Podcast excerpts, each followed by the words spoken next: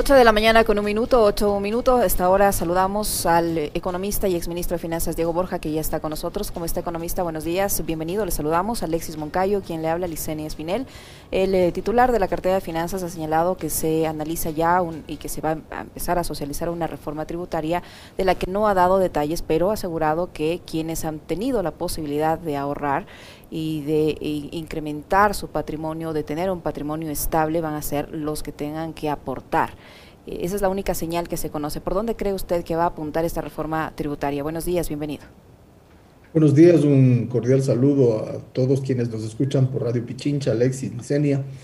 Em, a ver, eh, aquí hay que empezar con esa bastante eh, desalentadora opinión que dio el ministro antes de ser ministro, cuando dijo que debían empezar a tributar quienes ganaban más de 550 dólares. Eh, acuérdese usted, 550 dólares en el caso ecuatoriano ni siquiera cubre la canasta básica. Evidentemente eso se da en un contexto tan desafortunado como el colombiano cuando el pueblo colombiano se levanta precisamente contra una reforma tributaria de esta naturaleza que es completamente regresiva que está grabándole contributos a la población menos pudiente, a las personas que menos ganan, a los trabajadores y a las clases medias sobre todo. Luego el ministro corrige eso y dice que tributarán quienes ganen más de 900 dólares, que en el Ecuador sigue siendo un uh, nivel de ingreso que apenas cubre la canasta básica. O sea, está centrando su visión en el tributo de las clases medias, de los profesionales, de los empleados, de las personas que de alguna manera tienen un ingreso ya sea bajo eh, relación laboral o bajo una relación autosostenida, no informal o como sea, pero con un nivel de ingreso todavía muy bajo. Entonces, no está enfocando en estas declaraciones su visión a quienes más tienen.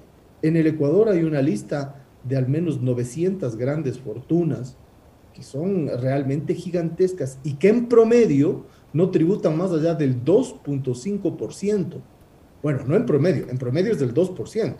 Los que más tributan es el 2.5%, imagínense ustedes, y ellos pretenden grabar con tributos que van, por supuesto, más allá del 10, del 15%, a las personas que apenas, apenas sobreviven eh, cubriendo su canasta básica con un sueldo de 900, un ingreso de 900 dólares. Entonces, es una visión, ya digo, desafortunada de querer seguir cargando el peso de esta crisis fiscal, económica, de empleo, etcétera, sobre los trabajadores y las clases medias, porque el tema tributario no hay que verle desconectado del otro tema al cual está asociado, pero por supuesto directamente, que es el trabajo. El Ecuador en este momento, en este momento tiene una pérdida gigantesca de empleo. Cerramos con el nivel, las últimas cifras nos dan el nivel más alto de desempleo y en el caso, por ejemplo, de la capital de la República, es una cosa impresionante, es un desempleo que supera el 20%, nunca antes vista. Entonces, si no tiene empleo, si no crean eh, fuentes de, de, ingreso para la gente y encima más le quieren grabar contributos, usted está reduciendo más todavía el consumo. Recordemos de a quienes nos escuchan que ya estamos en el 33, casi 34% de pobreza en el Ecuador. O sea, estamos volviendo a más de 10 años atrás, más de 10 años. Cuando el presidente Correa toma el gobierno en el año 2007, la pobreza estaba en el 40%, cerca del 40%, ¿no?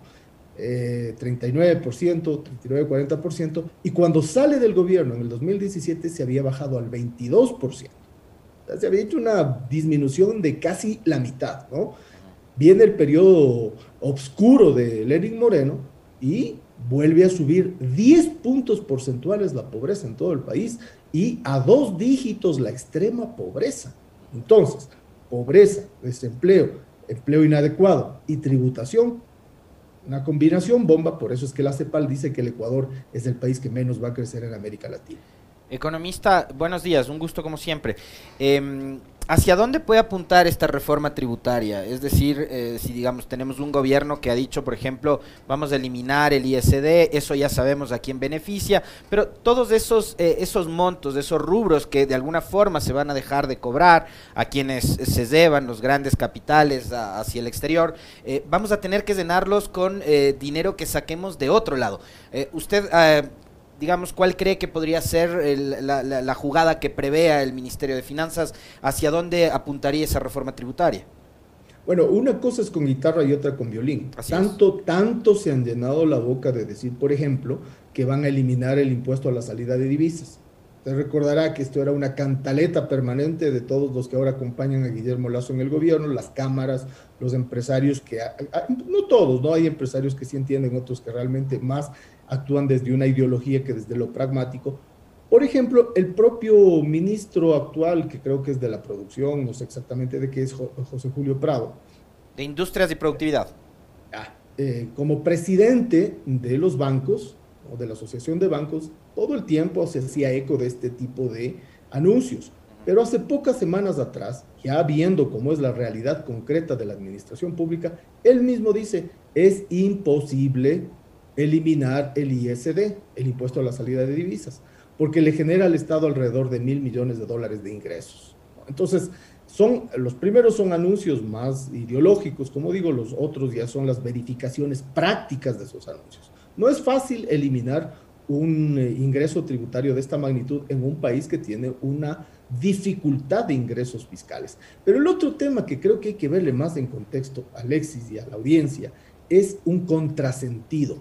Por un lado está una búsqueda desesperada de recursos. A ver, ¿a quién le quitamos? ¿No? Le sacamos a las clases medias, a los trabajadores, ¿a quién? Vendemos los, uh, los activos públicos, ¿qué hacemos? No? Y por otro lado está esta locura de facilitar la salida de divisas, por ejemplo, volviendo al CIADI, además de una manera completamente inconstitucional, para entregarle a una empresa que acaba de ganar una multa multimillonaria contra el Ecuador por 412 millones de dólares de manera totalmente ilegítima.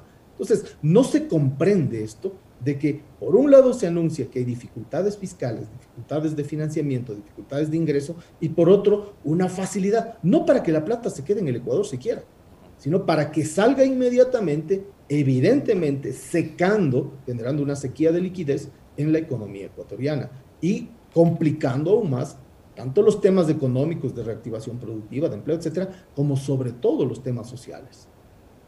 Economista, eh, esta reforma tributaria apuntaría a la exención, eh, a eliminar algunas exenciones que tenemos ahora eh, quienes pagamos impuestos y, así podría decirse que no se va a topar a los que menos tienen, pero se va a eliminar exenciones, que sé yo, en alimentación, en salud, en educación, que ahora sí se pueden realizar. ¿Usted cree que va por ahí? Es que eso, eso, eso que está diciendo el gobierno es falso. Pues. O sea, el momento que le quitan a usted una exención a los alimentos, por ejemplo, no sabemos todavía qué van a quitar exactamente, pero este momento que están exceptuados de los impuestos, están los alimentos, las medicinas, digamos, el momento que le quitan a usted las excepciones de tributación a eso, le están quitando ingreso. Porque lo que antes utilizaba usted para comprar comida, por ejemplo, tendría hoy que una parte destinarla a pagar impuestos. Entonces, no es, no es cierto que no le topan, le topan y le topan profundamente, dependiendo de cuál sea el nivel de tasa de impositiva que le quieran poner. No han, no han dicho nada sobre el aumento del IVA, ¿no? Pero recordemos que parte de los acuerdos con el Fondo Monetario Internacional, que este gobierno está totalmente casado con esa línea, ha dicho que eh, van a hacerlo. Entonces, no se, no se ha dicho si van a toparlo o no, se ha hablado del tema más del impuesto directo, ¿no? que es impuesto el impuesto a la renta y eh, de ese impuesto han hablado, eh, pero el momento que le quitan, que le, que exceptúan algunos, algunos bienes, le están quitando ingresos. Entonces, ¿a quién se está golpeando? ¿A, quién, a, las clases trabajadoras, a quienes son eh, sujetos de retención impositiva, a quienes inmediatamente le retienen en la fuente, le retienen más. Es, es, es realmente lo más fácil, ¿no es cierto? Pero es lo que más golpea en la economía ¿Por qué no se centran? Hay muchos estudios en los que se demuestra que cuando se centra la tributación en las grandes fortunas, no hay impacto sobre la producción. Porque también se ha levantado toda una cantaleta ideológica diciendo que los impuestos generan desincentivo a la inversión, a la producción. Sí, siempre y cuando se genere en un sector que no es precisamente el de las grandes fortunas. Cuando es el de las grandes fortunas el que paga el impuesto, no hay impacto en la producción y por el contrario, hay una dinámica de que esos ingresos vuelvan a la economía, siempre y cuando no les paguen a Perenco y a otras transnacionales, ¿no es cierto? Se queden en el Ecuador y eso genera reactivación. El retorno del Ecuador al CIADI, eh, eh, digamos, lo hemos conversado esto con usted, lo hemos conversado esto con con Cristian Pino, con el mismo Andrés Daraus, con, con otros eh, personajes que, que, manejan los temas en materia de inversión, economista Borja, eh, y digamos nos queda absolutamente claro de, de cuál es el, el, perjuicio que implica someternos a esos, a esos niveles de, arbitraje.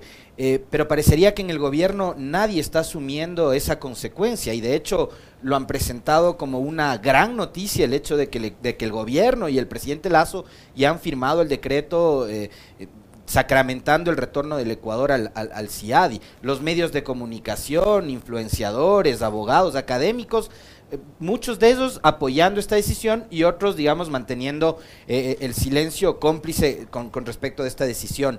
Eh, en materia económica, el, perjuicio, a, a, cuánto podría ascender? Y, digamos, ¿hay algún beneficio economista? ¿Nos van a llover las inversiones a partir del día de mañana o no? Es una lesión enorme es una lesión gigantesca que además está tipificada en distintas leyes como una lesión enorme y además eh, provocada directamente, ¿no? Es un, con premeditación, alevosía y ventaja, digamos. Eh, y además es una violación constitucional. Entonces, hacen tab primero hacen tabla rasa de la Constitución. Artículo 419 y artículo 422 para quienes quieran leerlo, donde en el 422 se dice literalmente que se prohíbe ceder soberanía jurídica en materia contractual. O sea, no hay a dónde moverse, primero. Segundo, eh, violación de la, del papel de la Asamblea Nacional. La Asamblea Nacional, según el 419, numeral 7, tiene que pronunciarse sobre este tipo de convenios internacionales. Pero ¿cómo entender que el mismo progresismo, Pachacuti y la izquierda democrática voten en contra de esa posibilidad de que la Asamblea pueda pronunciarse?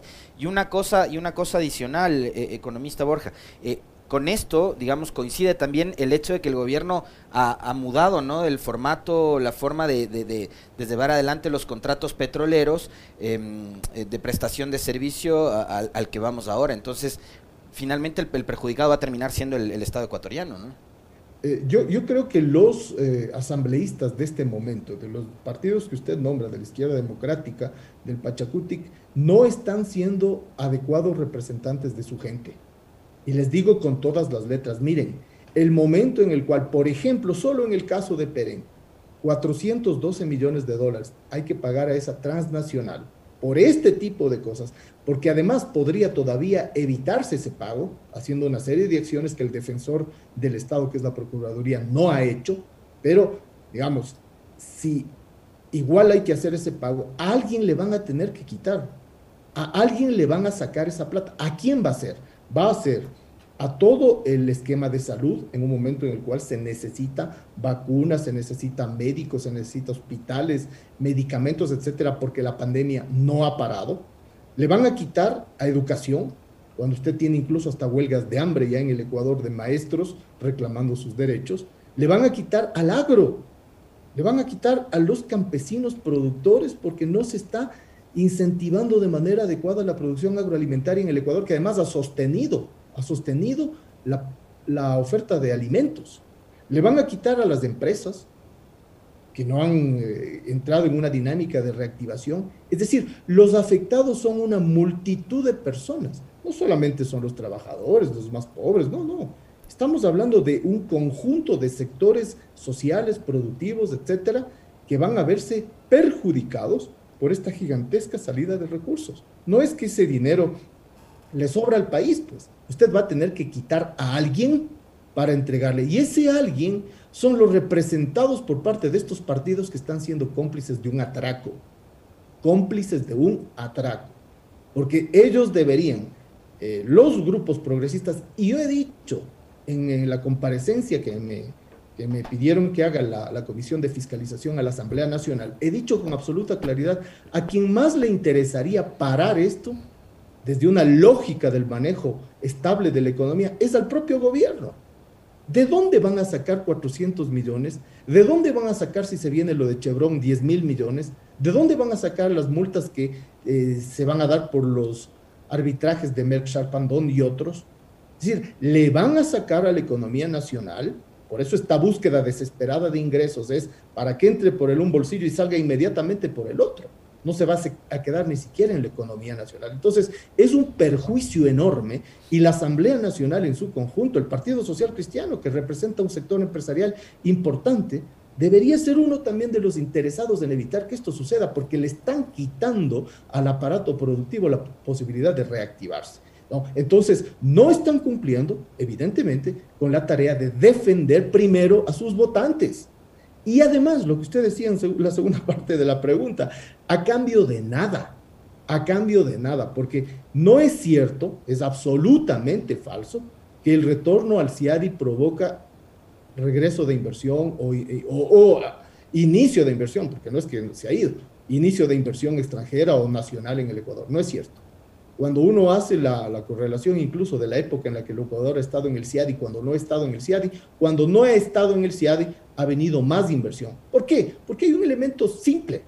A, las, a la inversión extranjera le interesa el sector de recursos naturales, le interesa el sector de las hidroeléctricas, le interesa el sector de fácil recuperación de las concesiones de carreteras o cosas de ese estilo, le interesa las privatizaciones, ¿no es cierto? Entonces, buscan esta protección supranacional, además nunca le da la razón a los estados, por un tema de ganancias extraordinarias ¿no? A costa de la estabilidad económica del país. Entonces, no es que le genera inversión en sectores de alta tecnología, de nueva innovación, de nuevos eh, mercados. No, no es cierto. Eso no, no ha generado ni en el Ecuador ni en otros países.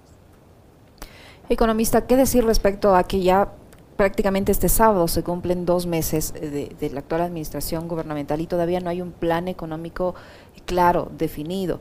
Se están haciendo estas negociaciones con el Fondo Monetario Internacional para ver si se amplía el acuerdo, se lo, se, lo cambia, no sé. Eh, pero ¿por qué no tenemos todavía, ya con dos meses prácticamente de gobierno, un plan económico que nos diga hacia dónde vamos a ir? Por un lado. Por otro, para este mes de agosto se tiene que presentar el presupuesto de este año y para octubre el presupuesto del año que viene. ¿Y cómo se va a elaborar este presupuesto? Eh, ¿Qué debería tomar en cuenta? Ah, ¿Cómo cree usted que se va a presentar estos presupuestos? Bueno, eh, todavía es eh, ciertamente temprano para hacer un juicio muy certero de cómo está el manejo, pero hay algunas cosas que ya se puede opinar, ¿no? Y que son continuidad de la política económica que la tenía el gobierno de Moreno. Ejemplo, el aumento mensual de los combustibles. Ese aumento continúa, es un aumento que está golpeando cada vez más a los ecuatorianos en general que no han salido de una pandemia provocadora de crisis económica profunda, pérdida de ingreso, pérdida de trabajo, pérdida de negocios, miles de empresas quebradas, clases medias muy contraídas, etcétera. Y este aumento permanente de los combustibles golpea obviamente eh, eh, en forma de cascada a toda la población.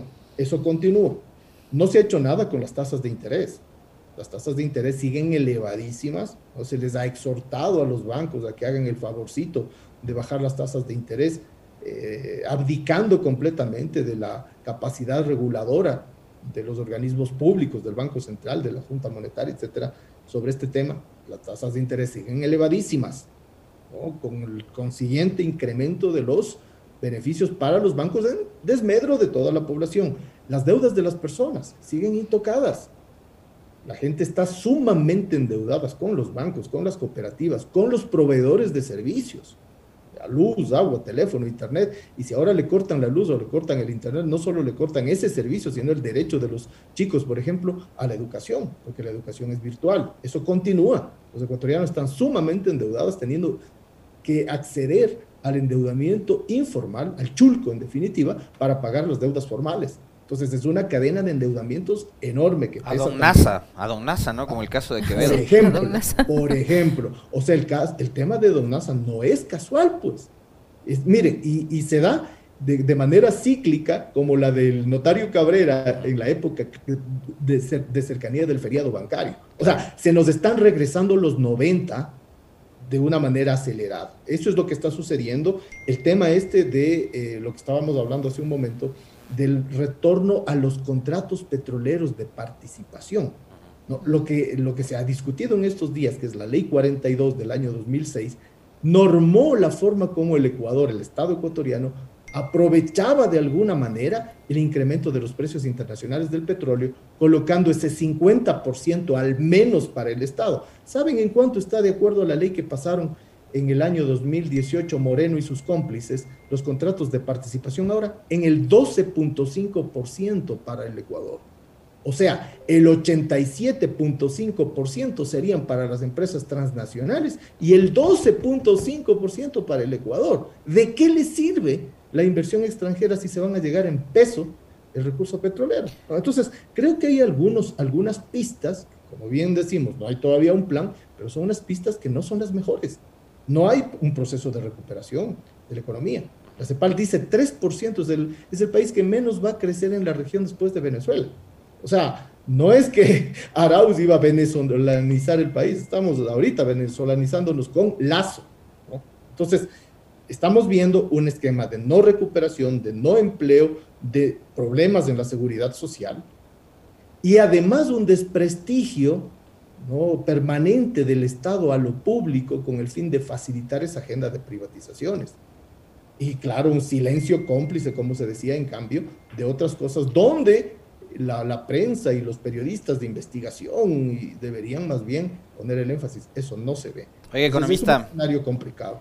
Ya, para ir cerrando, porque se nos termina el tiempo, yo sí quiero citarle algo que pasó el día de ayer, porque con eh, el viaje al espacio de Jeff Bezos, del dueño, creador de Amazon, eh, dueño además del Washington Post, cabe decirlo, em, uno de los periódicos y medios más importantes, no solo de Estados Unidos, sino del mundo entero.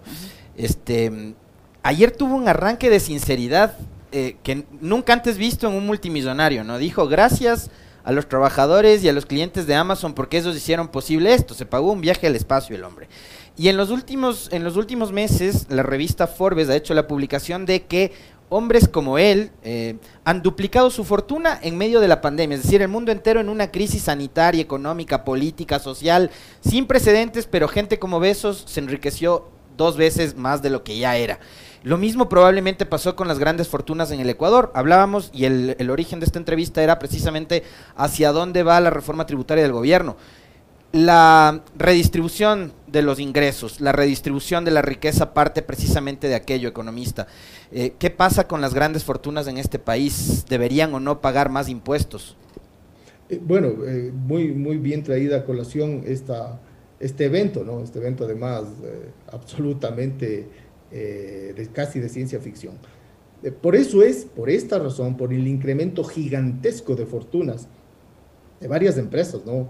de todas las virtuales, de todas las cadenas de alimentación, etcétera, el presidente Joe Biden desde el inicio dijo que una forma de reactivar la economía norteamericana era grabando con impuestos a las grandes fortunas. O sea, Biden ha comprendido el tema. Y esto no es nuevo en los Estados Unidos y en los países del capitalismo desarrollado después de la Segunda Guerra Mundial, se dieron cuenta que en medio de la guerra habían grandes empresas que se habían súper enriquecido. Las empresas proveedoras del material bélico y, del, y de los ingresos provenientes de la guerra. Lo mismo sucede acá. Un conjunto de empresas que en medio de la pandemia, proveedoras de una cantidad de cosas que la gente no solo no dejó de consumir, sino que consumió mucho más. Todos los temas virtuales, de contenidos de televisión, sistemas de, este, de reuniones virtuales, etcétera, y todas las cadenas de alimentación han ganado muchísimo, fuera del Ecuador y en el Ecuador. Los países eh, más desarrollados están grabando con impuestos. Lo mismo sucede con el G7, a esas enormes fortunas, incluso persiguiéndolas, como en el caso del G7 ha anunciado en las guaridas fiscales. En el caso del Ecuador es exactamente lo contrario. En el caso de Colombia es exactamente lo contrario. ¿Y qué sucedió en Colombia? Como no se graba las grandes fortunas y se pretende grabar con más impuestos a los más golpeados, usted tuvo una rebelión.